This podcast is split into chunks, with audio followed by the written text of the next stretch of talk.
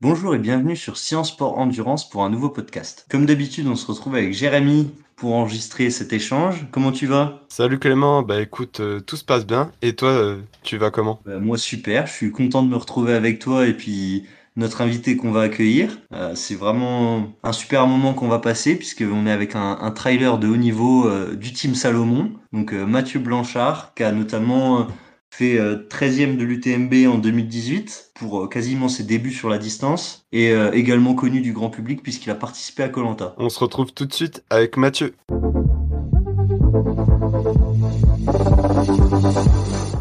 Salut Mathieu, comment vas-tu? Salut, ça va très bien. Merci de l'invitation. Ah bah de rien, surtout merci à toi d'avoir accepté euh, justement notre invitation. Pour commencer à en apprendre un peu plus sur toi, notamment pour tous ceux qui qui te connaissent pas, euh, donc toi t'es trailer, mais pour commencer au début, comment t'es arrivé dans le sport? Euh, T'as commencé par quoi quand t'étais jeune? Bon, moi, j'ai toujours été, euh, je veux pas dire me définir de sportif, mais plus de quelqu'un qui aime le, le plein air, en fait, être dehors, euh, dans la nature, tout simplement. Ça, ça fait partie de moi. J'ai grandi, il faut savoir que j'ai grandi dans les Antilles, en Guadeloupe, où mes parents avaient eu le fou projet d'aller y monter un club de plongée dans les années 80. Puis moi, j'ai démarré ma vie là-bas, donc des parents qui étaient très sport outdoor, rando, plongée, enfin voilà. Donc j'ai baigné là-dedans. Plus tard, lorsqu'on est rentré en métropole, alors si je me souviens bien, le premier sport que j'ai fait, c'est du judo pendant 5-6 ans. Ensuite, comme tous les petits garçons, euh, vers l'âge de 10 ans, je me suis mis au foot. Voilà. J'ai fait ça pendant 4-5 ans. Ensuite, je me suis mis... Qu'est-ce que j'ai fait après le foot? Ah oui, je me suis mis au BMX. euh, donc euh, le BMX, course, pendant... je fais de la compétition pendant euh, 7 ans. Et en parallèle, je, passais mes diplômes de, de plongée sous-marine. Donc je suis devenu moniteur de plongée. Ensuite, il y a eu les études euh, d'école d'ingénieur. Donc là, euh, le sport a un petit peu euh, disparu de ma vie à ce moment-là, parce que c'est le moment en général où on quitte le domicile familial. Voilà, on commence à voler de nos propres ailes. Et puis donc là, je pense que j'ai un petit peu plus profité des amis et des fêtes que, du sport et du plein air. Et puis en fait, la course à pied est venue à moi un peu de manière par hasard. Euh, C'était en 2014, j'ai décidé d'aller euh, m'installer euh, au Canada, à Montréal. J'ai eu une opportunité professionnelle dans le domaine de l'ingénierie là-bas. Et après avoir passé quelques années, voilà, et puis mon dernier emploi sur Paris où j'étais pas trop, disons, dans une optique santé, je faisais beaucoup la fête, j'ai décidé de me reprendre un petit peu en main. Voilà, comme un peu tout le monde, quand on décide de se remettre un petit peu en forme, ben, qu'est-ce qu'on fait? On prend un abonnement à la salle de muscu ou on va commencer à courir. Puis moi, j'ai décidé de commencer à courir. Euh, L'idée, c'était juste de me remettre en forme en attendant de trouver le sport qui allait bien m'aller euh, au Canada. Parce que, euh, en fait, moi, je faisais, j'étais vraiment passionné à ce moment-là par la plongée sous-marine et par le kitesurf aussi. J'ai oublié d'en parler, mais je m'étais mis au kitesurf. Or, ces deux sports étaient difficilement praticables à Montréal. Il n'y a pas la mer, il n'y a pas l'océan, il fait très froid. Donc, voilà, j'attendais de trouver le sport idéal. Et finalement, ben, malgré moi, la course à pied, j'en suis tombé amoureux. C'est devenu une passion.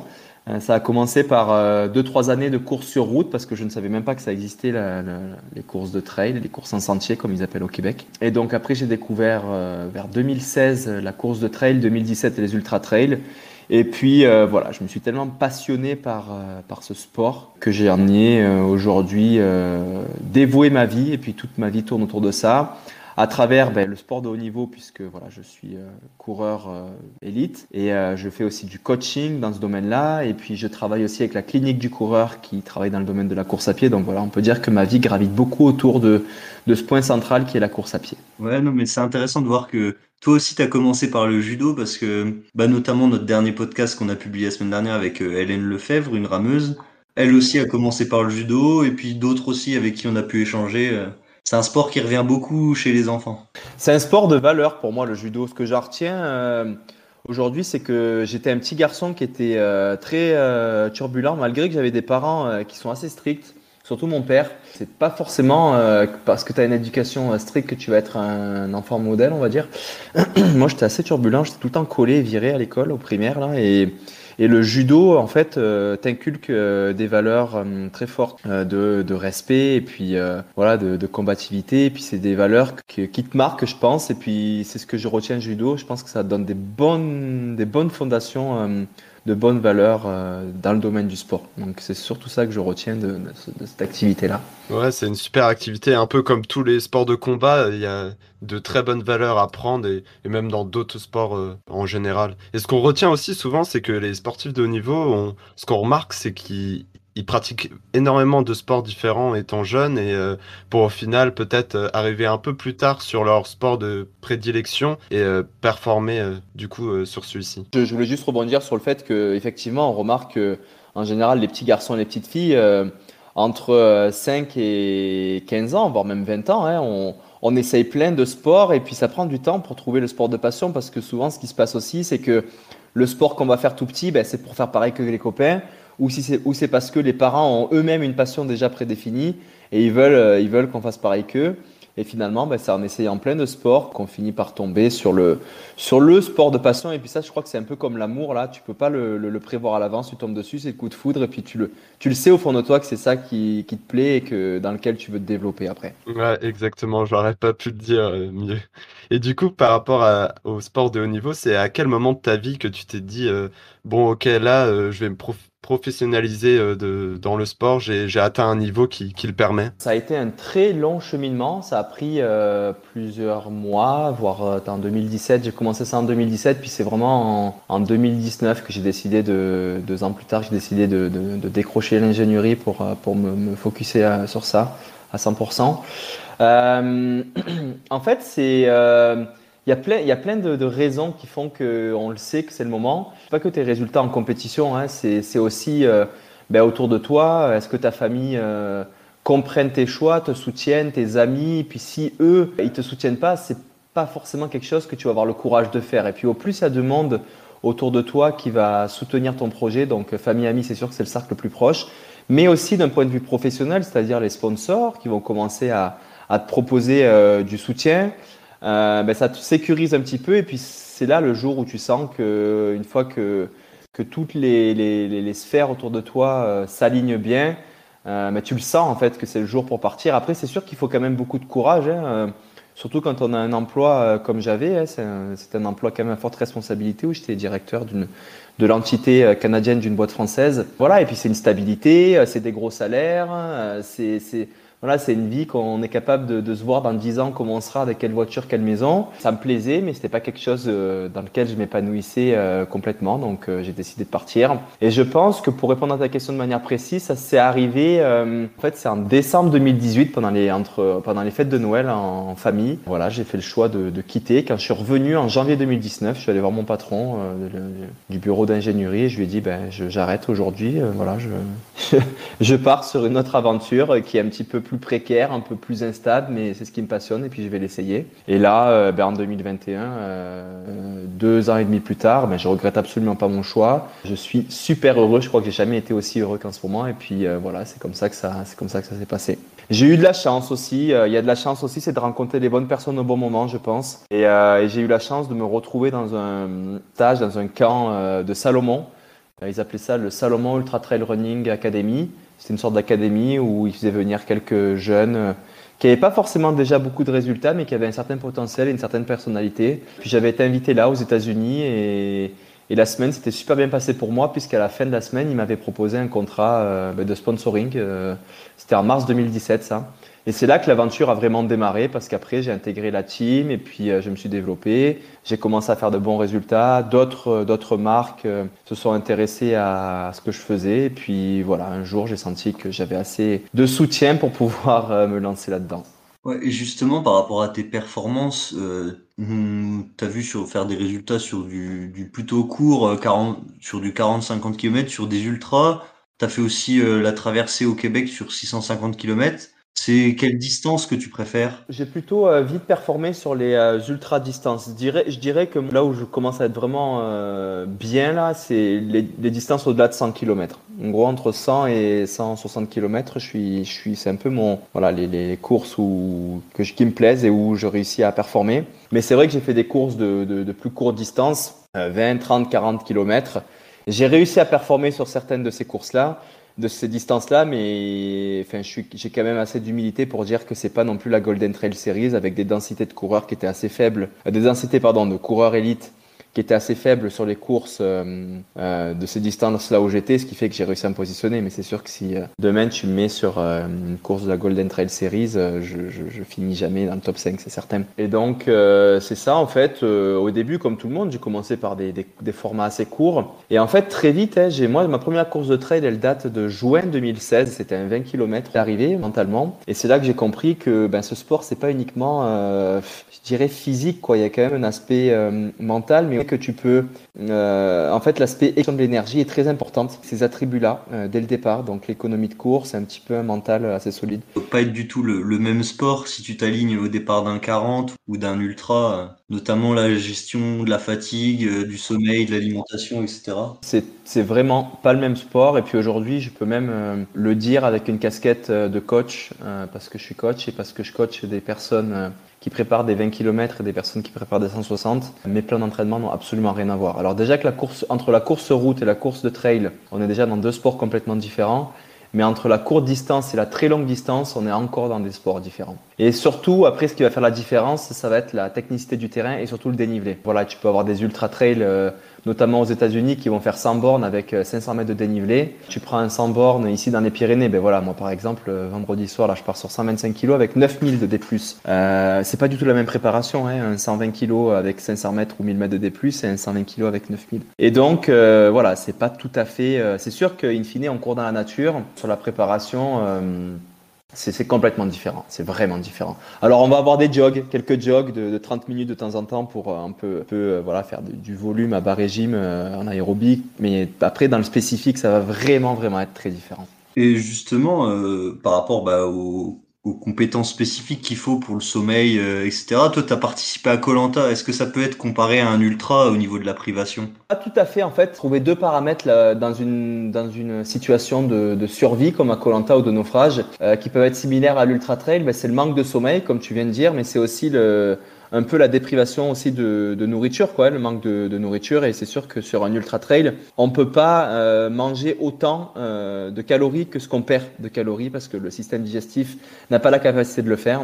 Et donc on se retrouve forcément à un moment donné euh, en déficit. Et puis donc on a des baisses d'énergie et tout ça. Donc c'est ce qu'on va retrouver sur sur une sur une expérience d'aventure comme Colanta. Et le sommeil, effectivement, eh ben, regarde encore un, un exemple concret. Vendredi soir, je pars à 20 h pour la course et elle devrait finir euh, samedi soir. Donc c'est sûr qu'il y a une nuit complète dehors pour euh, ceux qui vont arriver euh, dans les premiers. Tout comme l'UTMB, ceux qui vont prendre la course avec une intensité plus faible et qui vont aller un petit peu plus lentement vont faire une deuxième nuit.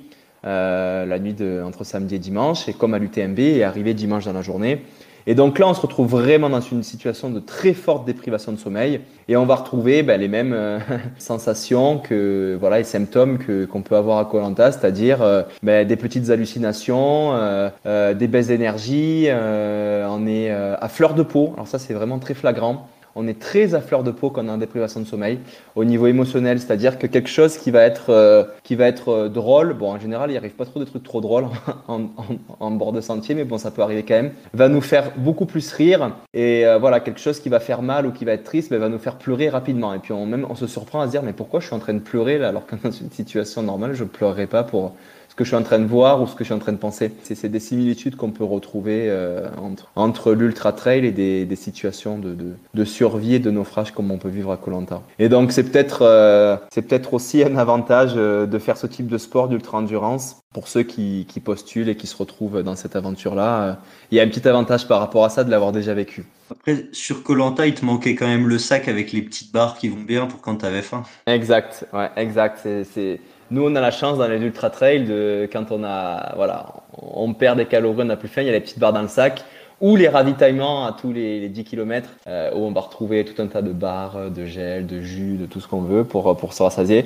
Mais comme je disais auparavant, c'est quand même difficile de, de compenser, donc on est, on est quand même toujours en déficit. C'est assez délicat. Il faut trouver la meilleure stratégie nutritionnelle euh, pour, euh, pour justement ben, rentrer le plus de calories sur une course. Bon, ça, c'est, ça s'entraîne aussi. Il y, a, quand même des, des techniques qu'il faut savoir que tout le monde ne connaît pas, des conseils, mais après, il faut le pratiquer aussi parce que voilà, notre corps, dans une situation quotidienne de vie, où on fait trois repas par jour, matin, midi et soir, ben, le corps est conditionné à ça, le système digestif est conditionné à ça. Et quand on se retrouve sur un ultra avec le sang qui se retrouve dans les jambes, qui, qui n'alimente plus le système digestif, et qu'en plus on doit manger à toutes les 20 minutes, des trucs super sucrés, bon ben là en général le corps dit mais qu'est-ce que tu es en train de faire? Et puis ça va faire des douleurs gastriques et c'est pour ça que ben, il faut s'entraîner, il faut s'entraîner aussi à ça. Ouais, exactement. on a besoin quand même d'entraînement pour pouvoir euh, faire face à ce genre de situation. Et justement, par rapport à ton entraînement, euh, quand tu as commencé la course à pied, euh, tu avais un entraîneur Ça se passait comment? Tu, tu te faisais déjà toi-même des, des, programmes ou C'est une très bonne question et parce que chacun a un peu sa philosophie par rapport à ça. Moi, encore aujourd'hui, depuis le début de, ma, de mon aventure de coureur à pied, euh, j'ai jamais été coaché euh, et j'ai pas de coach non plus aujourd'hui. En revanche, je suis tellement, euh, j'ai tellement été passionné dès le départ, en fait, dès le premier mois que je me suis mis à courir, courir quand j'ai découvert ce sport, que j'ai geeké. En fait, j'ai geeké vraiment fort tout ce que je pouvais trouver sur Internet, des vidéos YouTube, mais aussi des lectures de blogs. Euh, et puis des lectures un peu plus sérieuses, scientifiques, euh, que l'on peut retrouver. Euh, voilà, j'allais prendre des livres à la bibliothèque tout simplement, ou j'allais acheter des livres, voilà, dans les librairies liés, pas forcément à la course à pied, mais à l'endurance, à la nutrition, au sommeil. Voilà, et puis j'ai vraiment passé beaucoup de temps à lire tout cet aspect-là théorique. Avec le temps aussi, ensuite, j'ai en fait j'ai croisé cet aspect théorique-là que j'ai lu avec mon, ma propre expérience, ce qui fait qu'aujourd'hui euh, j'ai la capacité de, réussir à me faire. je, je, connais bien les principes en fait d'une planification d'entraînement pour l'appliquer à moi-même. Et là où j'ai pas besoin de coach, euh, c'est que je suis assez fort mentalement et assez passionné pour avoir la motivation pour réaliser mon plan. Voilà. Parce qu'un coach, il faut savoir que oui, lui, il va avoir l'aspect théorique qui va être capable de te monter un plan d'entraînement avec toute une progression et puis des, des, des, des calculateurs pour, pour, pour t'amener au jour J euh, dans les meilleures conditions et optimiser ton potentiel. Mais un coach, surtout, ce qu'il va faire, c'est qu'il va euh, te motiver, euh, va faire de la préparation mentale, va, va, va casser tes doutes, va t'encourager, parce que peut-être que tu n'as pas forcément euh, la motivation à 3000% pour faire tout ce qu'il te propose. Sauf que moi, je suis tellement passionné, je suis tellement motivé qu'aujourd'hui, je suis capable de le faire tout seul. Puis ça marche bien. Voilà, jusqu'à maintenant, ça marche bien. Donc c'est pour ça que que pas forcément encore, euh, je me suis pas forcément associé à un coach. Je sens que je progresse à tous les jours. Encore actuellement, je me sens toujours meilleur aujourd'hui que hier. Et donc, c'est pour ça que je continue dans cette, dans cette optique-là. Tu t'es auto-formé euh, sur le sujet de, la course à pied et de l'entraînement Il y a de grands principes à respecter. Hein. Ils sont pas très compliqués. Une fois que tu les connais et puis que tu croises avec euh, la science en général, euh, voilà, ça, ça fonctionne bien.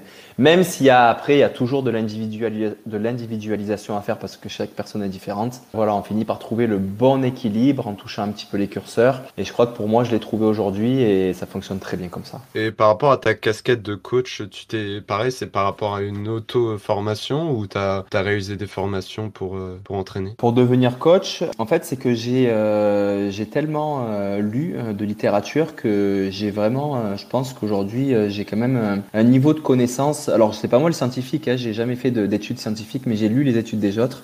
Euh, théorique qui est euh, qui est bonne. Et puis en plus voilà j'ai appliqué à moi-même beaucoup de beaucoup de recettes. Certaines ont fonctionné pas fonctionné. Donc voilà comme comme j'ai dit auparavant un peu le, le, cocktail de mélanger de l'expérience et de la théorie fait que tu acquiers quand même de bonnes euh, connaissances. J'ai jamais suivi de formation à proprement parler de coaching, quoique oui, parce que j'ai suivi une formation de la clinique du coureur euh, qui est du coaching, mais j'ai pas suivi, euh, disons, les formations à proprement parler euh, de l'État français, parce que je sais même pas ce qu'elles sont exactement, lesquelles sont vraiment délégataires du ministère, ministère des Sports et puis des brevets d'État, tout ça, je n'ai aucune idée. Voilà, faut savoir que moi, plus tard, j'ai rejoint l'entreprise de la clinique du coureur qui aujourd'hui est l'entreprise numéro un, euh, qui est la plus solide en termes de connaissances de la science euh, liée à la course à pied. Et moi aujourd'hui, je suis directeur euh, commercial pour cette, pour cette entreprise-là.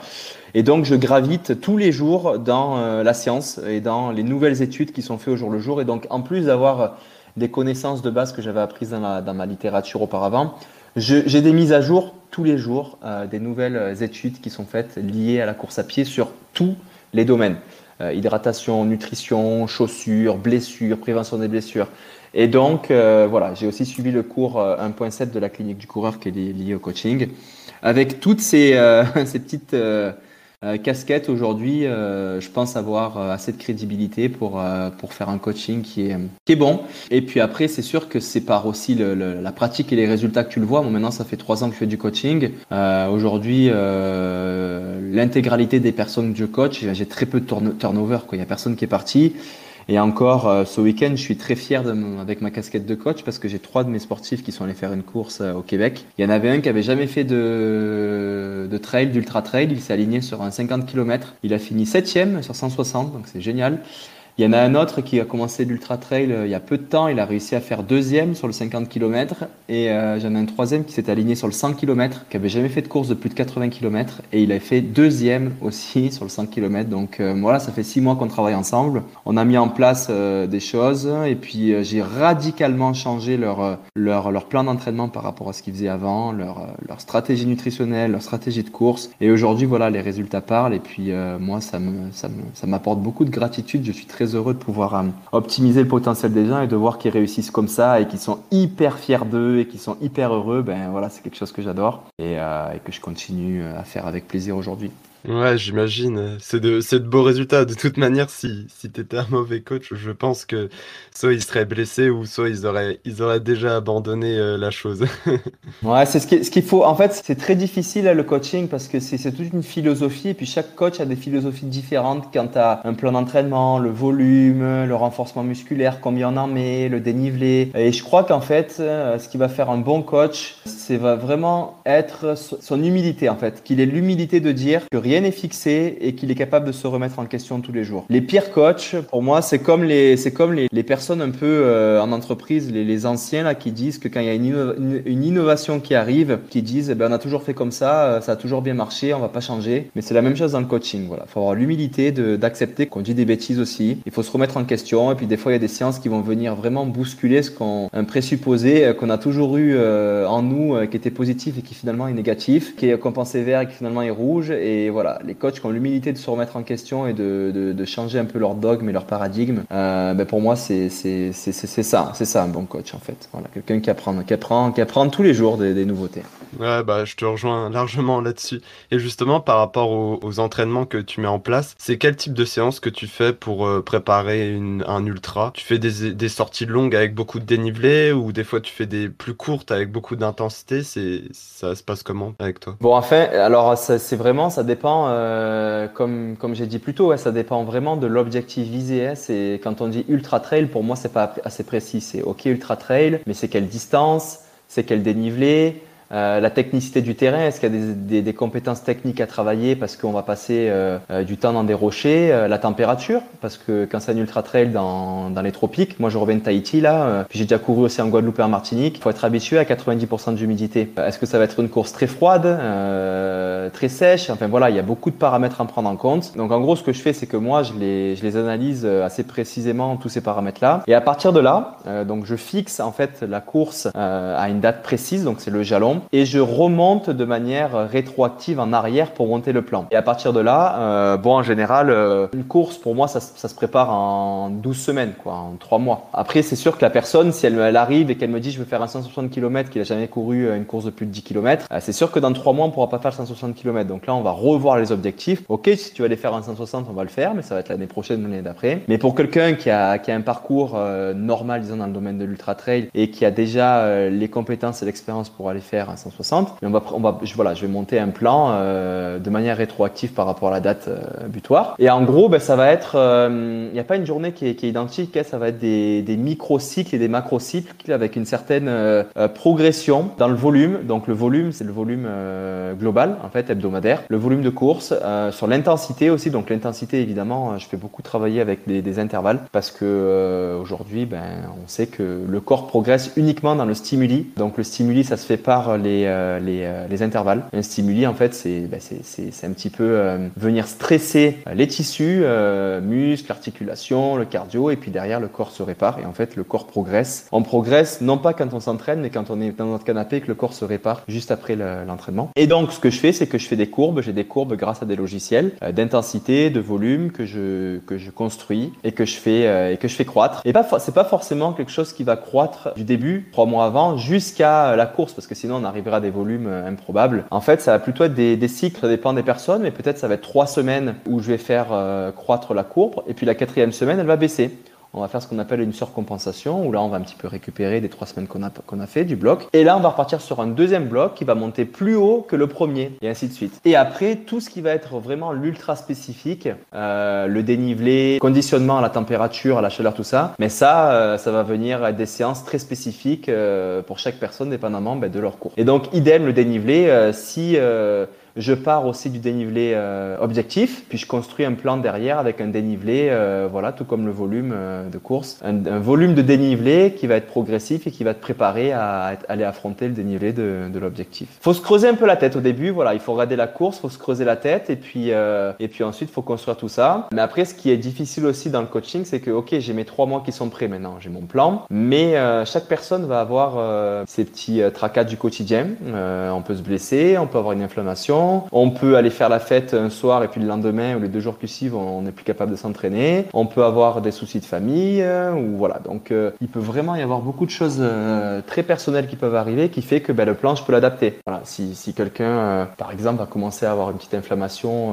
au TFL ou une petite périostite, ben, c'est sûr que je vais pas aller lui faire faire des sorties de 4-5 heures trois jours après. Au contraire, je vais baisser le volume et on va repartir sur un bloc un petit peu moins chargé pour bien calculer ce qu'on appelle la quantification du stress mécanique pour aller euh, justement faire disparaître progressivement cette inflammation-là et pour revenir ensuite euh, sur, euh, sur le plan initial. En fait, moi, en tant que coach, mon objectif numéro un, c'est pas forcément ben, que la personne devienne le, le meilleur du monde, c'est surtout qu'il se blesse jamais en fait. C'est surtout ça mon, objectif au jour le jour. Parce qu'à partir du moment où tu te blesses, c'est trop cher en fait de se blesser en termes de perte. C'est toujours dommage, je trouve, d'être sur le fil du rasoir euh, dans les plans d'entraînement et de se blesser parce que finalement, vaut mieux être un petit peu plus bas en termes de charge et de s'entraîner les trois mois au complet euh, tous les jours ou tous les deux jours plutôt que d'être sur le fil du rasoir, se blesser et rester 10 jours ou 15 jours euh, sur le carreau ou avec un entraînement très médiocre. T'as beaucoup plus à perdre à faire ça que être un petit peu plus bas dans la courbe, être un peu plus et t'entraîner euh, tous les jours sans se blesser. Ça, c'est le côté physique. Et le côté mental aussi, se blesser, c'est vraiment pas agréable. On doute, on n'est pas prêt. Quand on arrive à la course, on se dit, oh, été blessé, je me suis pas entraîné 15 jours, ça va pas le faire, c'est pas agréable. On commence à, parfois, il y en a quand ils se blessent, ils commencent à se jeter sur la nourriture, on prend du poids. Enfin, c'est vraiment pas le, c'est vraiment pas la bonne chose. Et donc, moi, en tant que coach, j'essaie vraiment, vraiment de, d'avoir une proximité avec euh,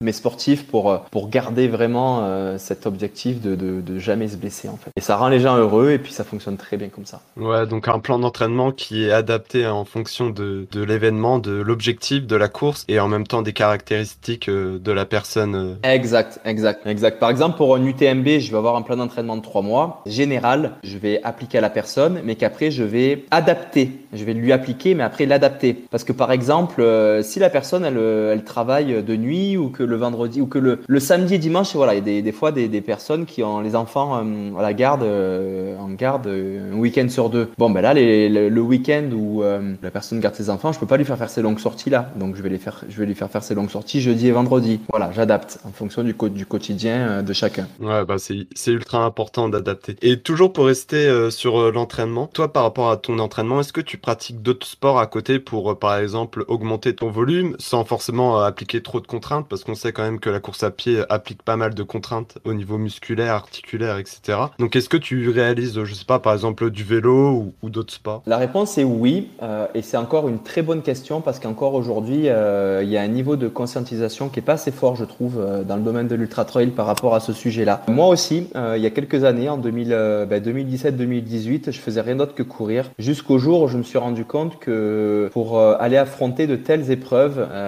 sur des heures aussi longues, là on parle de 10, 15, 20 heures d'effort, en fait, je me suis rendu compte qu'avec l'expérience, que c'était totalement impossible d'aller faire le volume horaire d'entraînement adéquate pour affronter l'épreuve uniquement euh, sur la course à pied. Il n'y a aucun humain qui peut faire ça, à part euh, voilà des robots ou Robocop peut faire ça, mais un humain ne peut pas faire ça. Oui, faut, euh, en fait, c'est même la réponse, c'est obligatoire là d'ajouter des sports à côté pour le domaine de l'ultra trail. Disons, je dirais qu'à partir d'une distance de, on va pas parler de distance parce que moi, dans ma philosophie de course, je parle pas de, de distance, je parle vraiment que en temps. Mais disons, à partir de, de 10 heures d'effort, euh, un objectif de 10 heures d'effort, ouais, il faut ajouter des sports. Moi, personnellement, je prêche vraiment euh, le vélo parce que le vélo permet de faire euh, du volume aérobique facilement. Tout le monde sait faire du vélo, c'est agréable. On stresse pas nos, nos membres inférieurs, tout comme la course peut nous peut stresser ou d'autres sports aussi. Hein. Des fois, on peut se dire, ben, oh, je vais faire d'autres sports à côté, je vais aller faire du tennis par exemple. Mais non, parce que hum, le tennis, ça va stresser beaucoup les membres inférieurs, aussi le cadre inférieur, donc c'est pas forcément euh, le bon volume en plus à faire. Mais euh, le vélo, c'est super. La natation aussi, hein, c'est bien pour faire du volume aérobique, mais la natation, ça reste que c'est un sport qui est assez euh, ingrat, je trouve, parce que c'est difficile techniquement. On se fatigue vite dans l'eau. En fait, si on n'a pas commencé la natation assez jeune, je me rends compte que c'est quand même un sport qui est, qui est, difficile. Ça peut être quelque chose de très bon pour ceux qui ont aussi ben, l'environnement, hein, la mer ou une piscine proche pour aller nager. Et sinon, ben, le deuxième sport, je dirais, qui est pas vraiment un sport, quoique ça reste, ça reste du sport, mais c'est le renforcement musculaire en fait. La préparation, c'est ce que j'appelle la préparation physique générale ou spécifique, euh, parce qu'on peut faire euh, tout un tas de mouvements euh, dans une salle de muscu ou à la maison qui vont être plus ou moins spécifiques à la course à pied. Et aujourd'hui, c'est quelque chose qui est très très très important pour moi et que j'inculque aussi à mon entourage et à mes aux personnes que je coach. Donc tout le monde aujourd'hui que je coach a des séances de vélo et a beaucoup de séances de, de, préparation physique aussi. Ce qui se passe aussi, c'est que la course à pied ne va pas forcément être suffisante pour aller euh, donner assez de force à certains muscles. Donc tu es obligé de travailler, de travailler à côté ces muscles-là pour, euh, pour les préparer à aller affronter de tels, de tels dénivelés. Et je rajouterais même euh, l'aviron. Moi je prêche pour ma paroisse, on va dire. Mais bon, comme, comme tu l'as dit, pour la natation, il y a quand même une, une bonne part technique qui est pas forcément facile au début quand on commence à pratiquer l'aviron. Mais l'aviron, je pense que l'aviron, je pense que c'est excellent parce que c'est un sport aussi. Idéalement, tu vas aller compléter les sports à côté qui sont aussi des sports d'endurance, hein, parce que l'idée c'est aussi de, de, développer son, sa fameuse VO2 max, quoi, donc son cardio. Hein. Et donc euh, tous les sports euh, d'endurance sont bons à prendre. Et idéalement, pour compléter la course à pied, on va prendre des sports qui ne, qui ne sollicitent, euh, enfin qui, qui ne choquent pas les membres inférieurs et je pense que l'aviron pour ça c'est top aussi. Mais bon après il faut avoir il faut avoir l'environnement et puis le matériel pour faire ces sports là quoi. C'est plus complexe que prendre son vélo et aller faire un tour un tour autour de chez soi.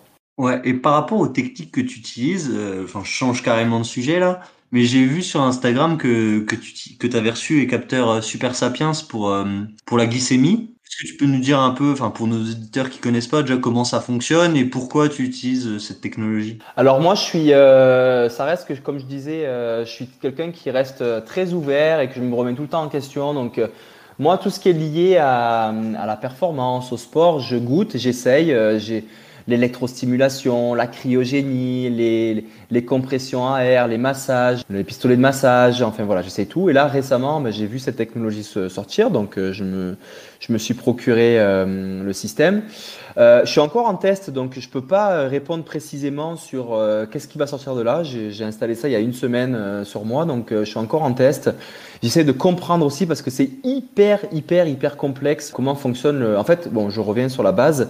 Euh, à la base, c'est une technologie qui est utilisée par les, euh, les diabétiques. Hein. En gros, c'est un capteur, c'est une petite aiguille qui est plantée dans, alors la sampa elle est toute petite là dans le dans, dans un tissu là et puis euh, va capter en fait le taux de glucose euh, qu'il y a dans le sang. Et donc après c'est une valeur qui est en voilà qui est en millilitres par euh, je sais plus exactement comment c'est calculé là mais c'est une valeur qu'on va retrouver dans une application. Et puis effectivement à chaque fois qu'on mange, on va voir la courbe qui va évoluer, à chaque fois qu'on dort, à chaque fois qu'on fait du sport, on voit la courbe qui monte et qui descend. Donc voilà, c'est c'est quelque chose qui permet potentiellement d'optimiser aussi ben, son sommeil. Parce qu'il faut savoir que parfois, euh, tu peux te réveiller au milieu de la nuit en te disant mais j'ai pourquoi je dors mal? C'est parce qu'il fait froid, parce qu'il fait chaud, parce que je suis contrarié? Ça peut être des raisons, mais il y a aussi une des raisons qui peut être que tu ne manges pas assez de carbohydrates, donc en français c'est de, de, glucides, euh, avant ton coucher qui fait que tu tombes dans une sorte de légère hypoglycémie pendant ton sommeil et qui va alléger ton sommeil, qui va te réveiller. Et ça, le capteur va permettre de te le dire. C'est des choses que tu peux euh, que tu peux optimiser.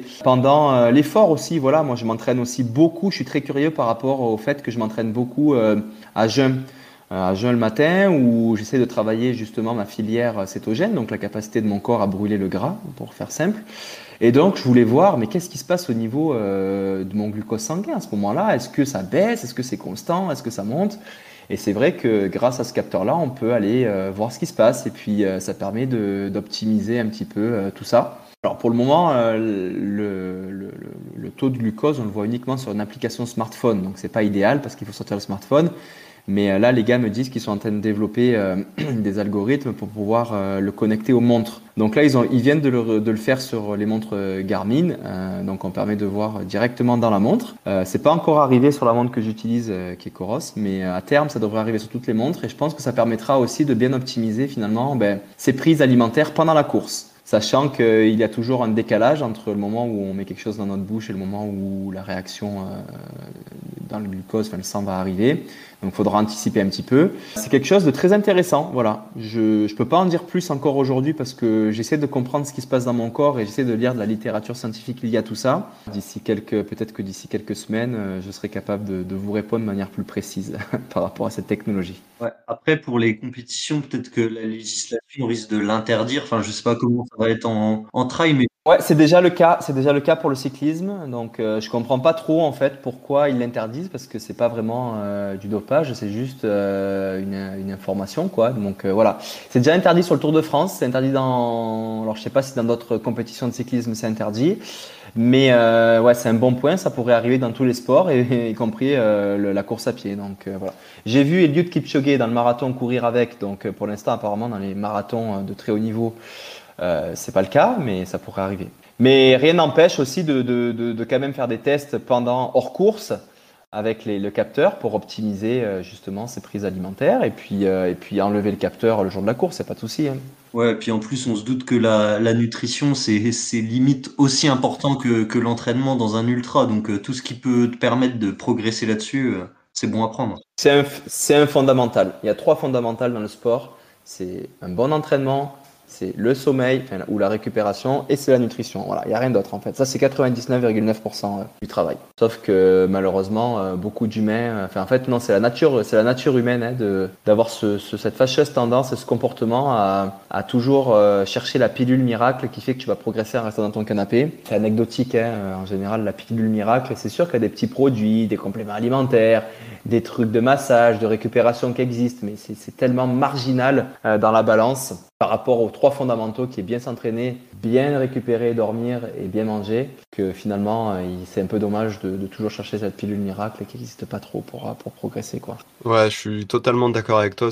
C'est souvent des outils qui sont plus destinés à, aux sportifs de haut niveau ou le petit pourcentage qui va faire qu'ils vont mieux récupérer, qu'ils vont mieux s'entraîner, qui va faire la différence. Mais, mais c'est souvent ça, c'est souvent ça. On va chercher la, la chaussure de course magique euh, qui va faire courir plus vite pour longtemps, mais en fait non, elle n'existe pas la chaussure magique, c'est juste du marketing. Enfin, des chaussures, ça existe depuis 30 ans. Faut arrêter quoi. C'est une chaussure, c'est des lacets, un petit peu, un petit peu de mousse dessous, et puis pour pour pas que les pierres rentrent dans les pieds. Puis c'est tout quoi. Et, et c'est la même chose pour euh, pour les petites pilules, les, les, les, toutes les toutes les outils de récupération qui existent sur le marché. Oui, ça peut faire du bien, bien sûr, mais c'est marginal, c'est marginal le, le, le, le, gain que tu peux avoir avec ces outils-là versus bien s'entraîner, bien dormir et bien manger. Ouais, surtout pour des gens entre guillemets lambda, enfin des, des novices dans la performance dans le sport, qui c'est clair qu'il vaut mieux s'appuyer sur Tout les fond, fondamentaux. Et justement, par rapport à d'autres équipements, on a pu voir euh, dans une story euh, que tu avais mis sur Instagram, que après je me trompe peut-être, mais que tu faisais des entraînements avec un gilet euh, spécial. Hein, c'était un gilet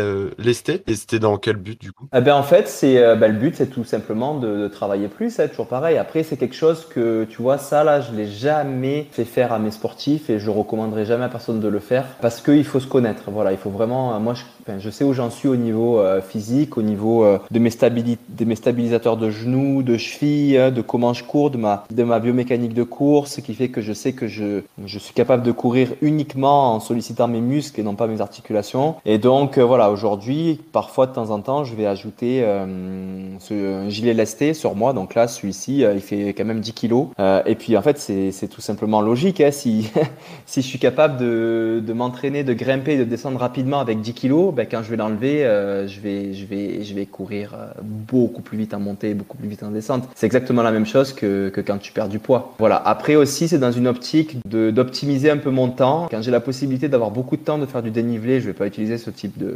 d'éléments. Mais là, il s'avère que j'ai passé un mois et demi euh, en Polynésie, à Tahiti, dans des atolls qui sont tout plats, il n'y a pas une montagne. Et donc, lorsque j'ai commencé mon plan d'entraînement pour le trail sans Andorra, euh, auquel je vais participer ce week-end, ben, il me restait que, euh, que trois semaines. Hein, donc voilà, j'ai dû optimiser un petit peu mon temps en faisant des sorties avec du fort dénivelé, avec ce gilet, ce qui fait que voilà, faire 1000 mètres de dénivelé avec le gilet, je sais pas exactement l'équivalent, mais c'est comme si j'étais allé faire 2000 sans le gilet. J'ai pas, je connais pas exactement les, les, équivalences, mais c'est sûr que quand je reviens à la maison, j'ai la sensation dans les jambes d'avoir fait 2000 plutôt que 1000. Voilà, donc c'est aussi dans une optique d'optimisation, euh, d'optimisation du temps. Mais euh, voilà, je le dis bien là, euh, pour vous et, pour vos auditeurs. Il faut y aller vraiment avec parcimonie avec ce genre de choses parce que tu peux vraiment te bousiller les genoux, les chevilles. Euh, voilà, faut, faut, être solide au niveau du corps aussi, ceinture abdominale, les lombaires parce que sinon euh, on peut se blesser. Donc voilà, il faut y aller avec parcimonie, progressivement. Ça reste que c'est des très bons outils. Ouais, comme pour tout dans l'entraînement, c'est progressivement.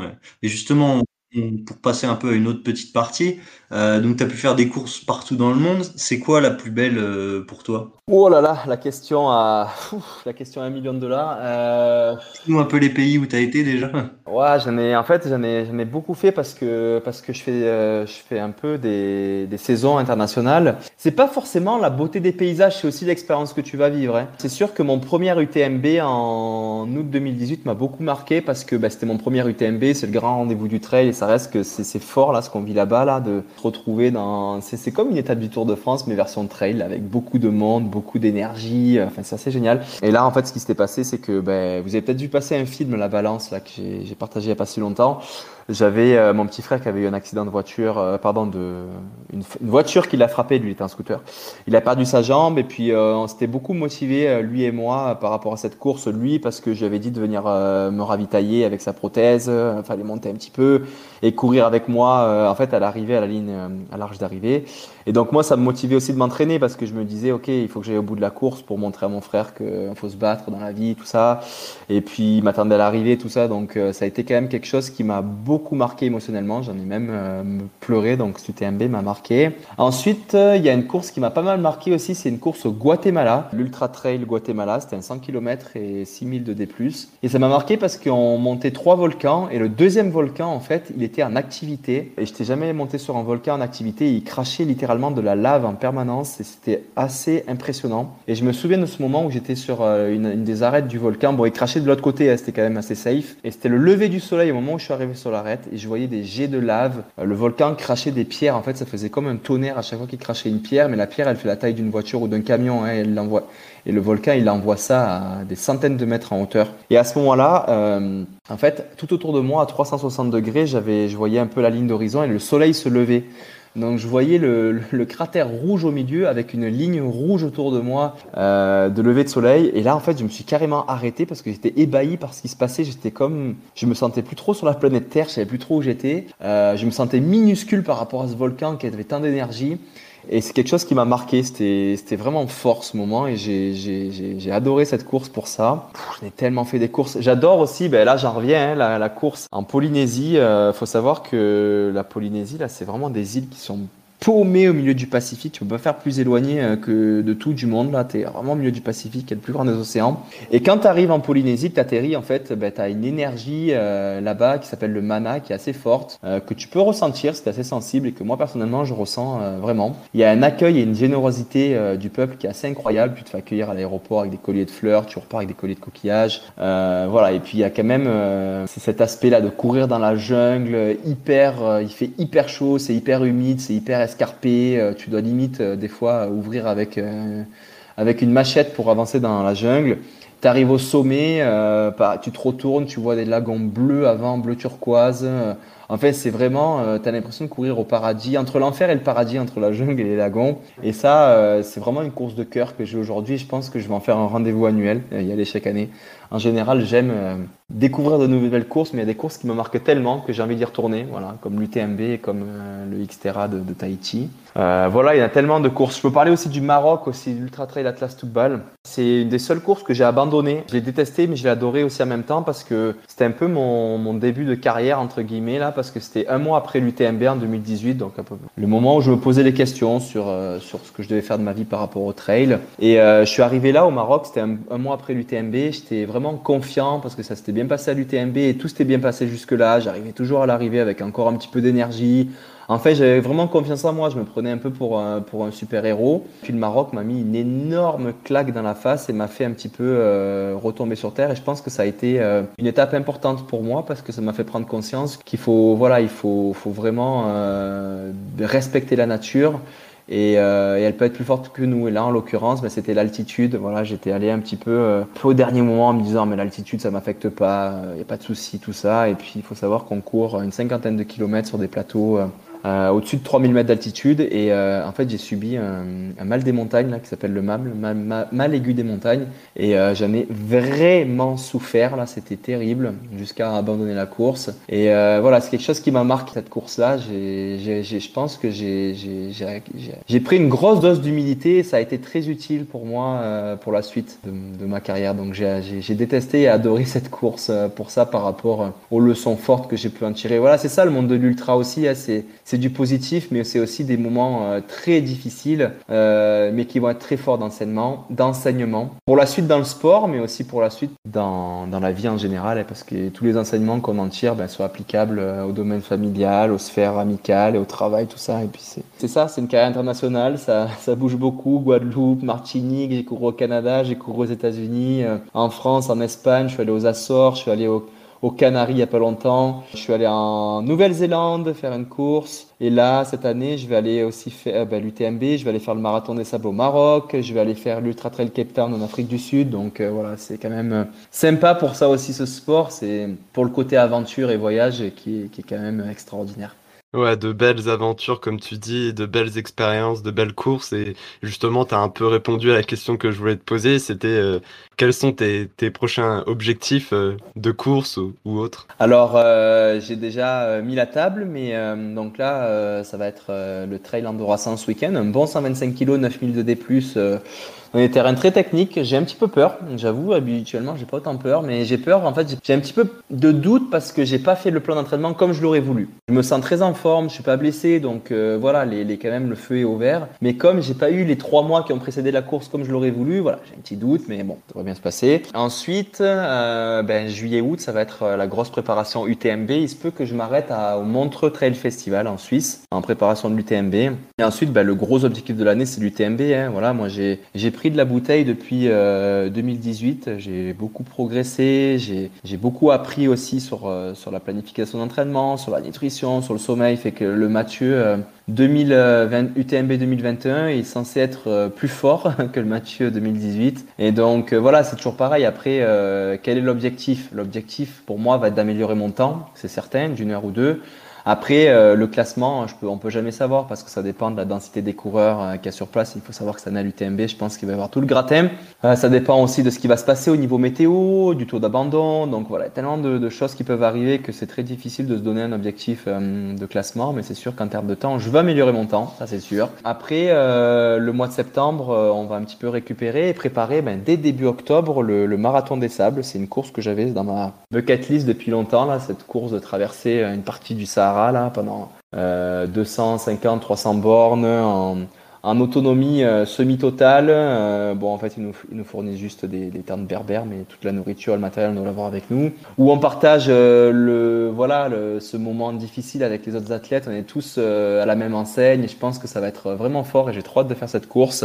Et voilà, ensuite, fin novembre, ça sera l'Ultra Trail Cape Town en Afrique du Sud. C'est une course que j'ai dans le viseur depuis longtemps aussi, que je vais aller faire. Donc voilà, ça va être les, les principaux objectifs de cette année. Et je vais un petit peu plus loin, 2022, je ferai pas l'UTMB, je me focuserai sur la Diagonale des Fous aussi, à laquelle je pense depuis longtemps et je pense qu'elle sera au programme de 2022. Parce que euh, voilà, je, je, j'ai pas envie d'enchaîner UTMB et Diagonale des Fous. Il y a, il y a, il y a, il y a très peu de temps entre les deux. Et aujourd'hui, voilà, j'ai assez de, de, maturité par rapport à ce sport pour, euh, pour dire que c'est une connerie d'enchaîner les deux euh, sur une même saison. Et est-ce que refaire Colanta, ça serait aussi dans tes objectifs à l'avenir? C'est pas une finalité, mais ça peut, ça peut être un objectif.